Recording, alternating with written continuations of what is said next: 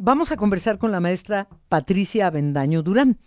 Ella es consejera presidenta del Instituto Electoral de la Ciudad de México. Está cumpliendo 25 años el, el Instituto Electoral de la Ciudad de México, pero con muchos recortes económicos que afectan pues eh, hay, ahora una persona si desempeñaba un una labor, ahora son dos o tres, porque pues no hay dinero que alcance.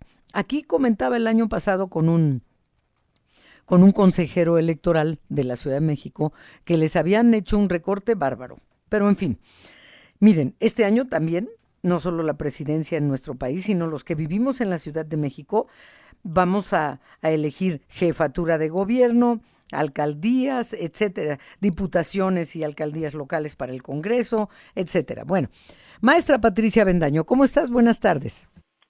Hola, tardes, Adriana. Un gusto saludarte a ti, a tu equipo y, por supuesto, a tu auditorio. Igualmente, muchas gracias. A ver, eh, ¿qué, ¿qué tanto ha afectado el recorte reciente al Instituto Electoral de la Ciudad de México, el recorte económico? Sí, mira, efectivamente, como bien lo señalas, hay una tendencia no solo en la Ciudad de México, sino a nivel nacional, a nivel de diversas entidades federativas, donde pues se ha encaminado a limitar los recursos para las instituciones electorales y bueno, pues este año nosotros tenemos en todo el país pues elecciones y en el caso de la Ciudad de México, como efectivamente lo apuntabas, vamos a elegir 287 cargos, la jefatura de gobierno, entre ellos 66 personas que ocuparán un, un lugar en el Congreso de la Ciudad, 16 alcaldías y 204 concejalías. Entonces, decirte que efectivamente en el caso de la Ciudad de México, el Congreso de la Ciudad determinó otorgar menos recursos de los que nosotros considerábamos eran los necesarios para llevar para poder cumplir con nuestras funciones eh, vinculadas principalmente al proceso electoral, aunque no es la, las únicas tareas que nosotros desarrollamos, pero en este año prioritariamente estamos enfocados al proceso electoral. Nosotros ya llevamos a cabo un ajuste y también hicimos saber a las autoridades de la ciudad, bueno, pues que la, la manera en que nos iba a afectar este importantísimo recorte de, pues, de, los recursos que estábamos solicitando. Y entonces pues pudimos lograr eh, eh, que todavía nos otorgaran eh, para efectos del, del año 2023 una ampliación presupuestal a finales de año para poder comprometerlas para el, la compra de las boletas electorales.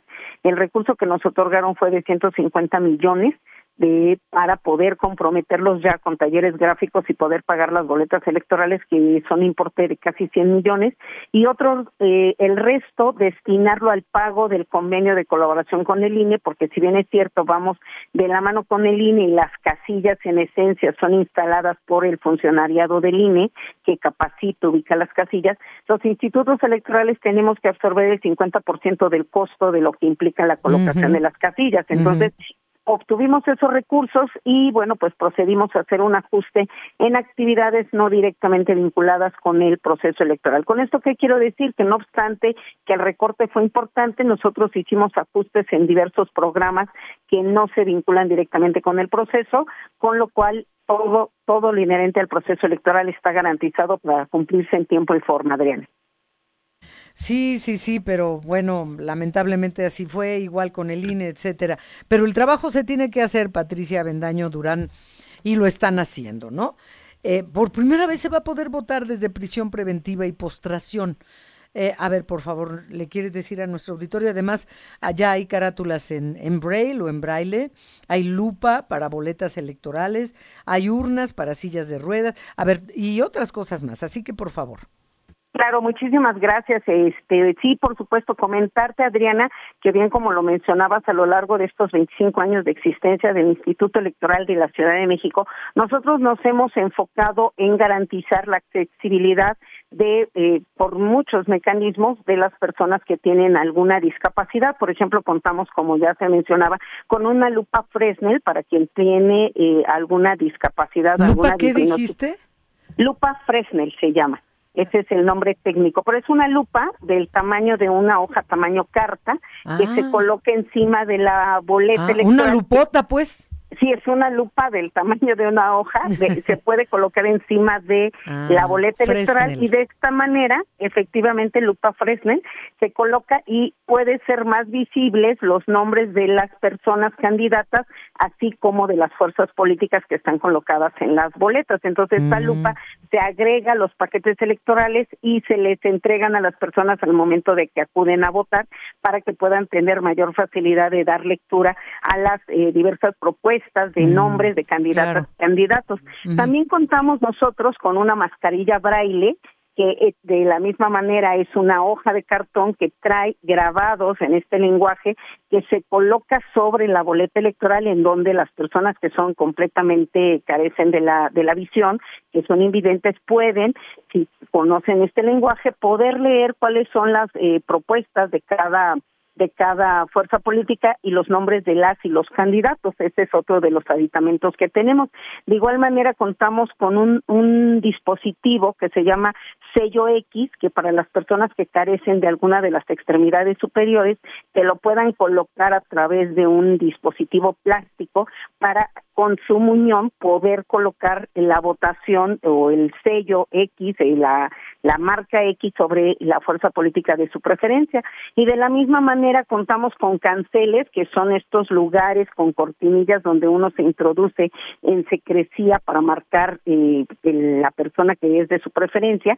Los tenemos adecuados para que una silla de ruedas, una persona en silla de ruedas acceda fácilmente y de manera cómoda pueda accesar a la casilla y le quede a la altura necesaria para poder leer e identificar pues qué partido político es de su preferencia y poderlo marcar. Entonces son algunos de los aditamentos con los que contamos. Y también como bien mencionas tenemos varias modalidades que se están inaugurando en esta elección como bien señalas, tenemos el voto en prisión preventiva y esto comentar que se deriva pues de esta garantía de derechos que tienen las personas que aún no han sido sentenciadas de manera definitiva para que en virtud de este principio de presunción de inocencia, dado que no tienen una sentencia firme, todavía conservan sus derechos, entonces nosotros estamos acudiendo en colaboración con el INE a los centros de reclusión de esta ciudad. Estamos calculando que eh, o nos han informado la autoridad penitenciaria que son cerca de seis mil personas, a todas ellas se les ha llevado información, talleres de información para decirles pues que hay esta novedad que van a poder participar, se les está identificando para ver si están a los custodios, perdón, si me permites, a los custodios que estén en horas de trabajo, porque a veces trabajan 12 por 12, también se les permitirá votar. Y otra cosa, por favor, maestra eh, Patricia Avendaño Durán. Eh, además de eso, eh, cuando nos dices que son más de seis mil que se encuentran en esta condición, eh, además de eso, eh, ¿sí habrá la suficiente cantidad de boletas? Sí, mira, empiezo por esta segunda parte, eh, precisamente como el padrón electoral, pues se hacen proyecciones a partir de la cantidad de personas que existen en nuestro país y bueno, se hace el cálculo respecto a quiénes son las personas que van cumpliendo 18 años y van adquiriendo la calidad de ciudadanía. Entonces nosotros hacemos esas proyecciones en la Ciudad de México y también a partir de la credencialización es ahí donde se tiene identificado plenamente cuántas personas están en posibilidad de votar.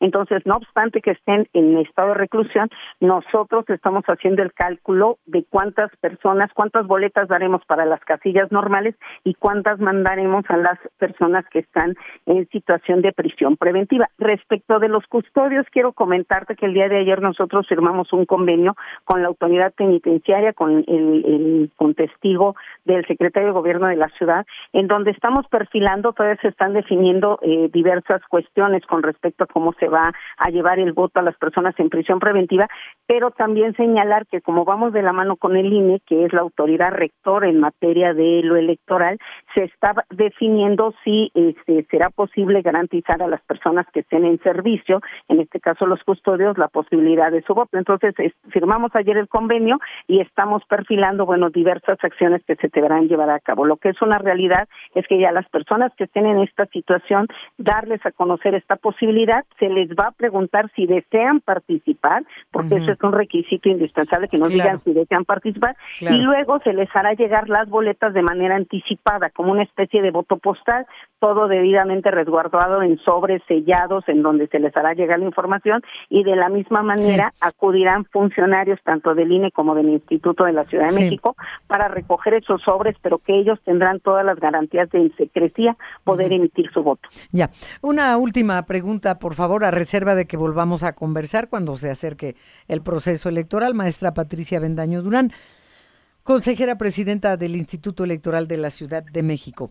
Eh, veo que, por ejemplo, eh, hay, habrá también para personas con problemas motrices o que no pueden tomar un crayón, eh, un sello especial, ya, bueno, pero el tema es el crayón.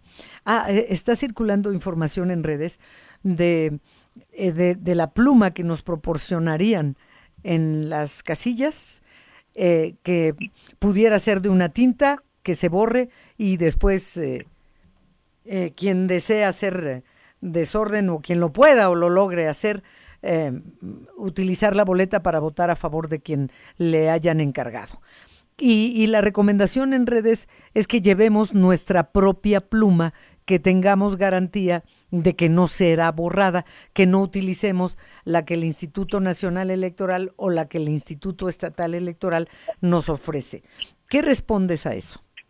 Que es totalmente válido, no es la primera vez que ocurre, ya por lo menos tengo memoria que en dos elecciones previas se empezó a circular, eh, digamos, este rumor y lo que nosotros les decimos al ciudadano es que efectivamente puede llevar la pluma de su preferencia, no es un requisito que sea a través del crayón o la pluma que nosotros les proporcionamos, pueden llevar el, el, marcador que consideren más adecuado, lo importante es que plasmen en la boleta la decisión que tienen de su preferencia de la fuerza política o candidato que consideren es la mejor opción para ellos.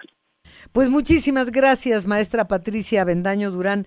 Buenas tardes y hasta la próxima, por favor. Hasta la próxima. Muchísimas gracias por la oportunidad de compartir con tu auditorio, Adriana. Buenas tardes. Buenas tardes.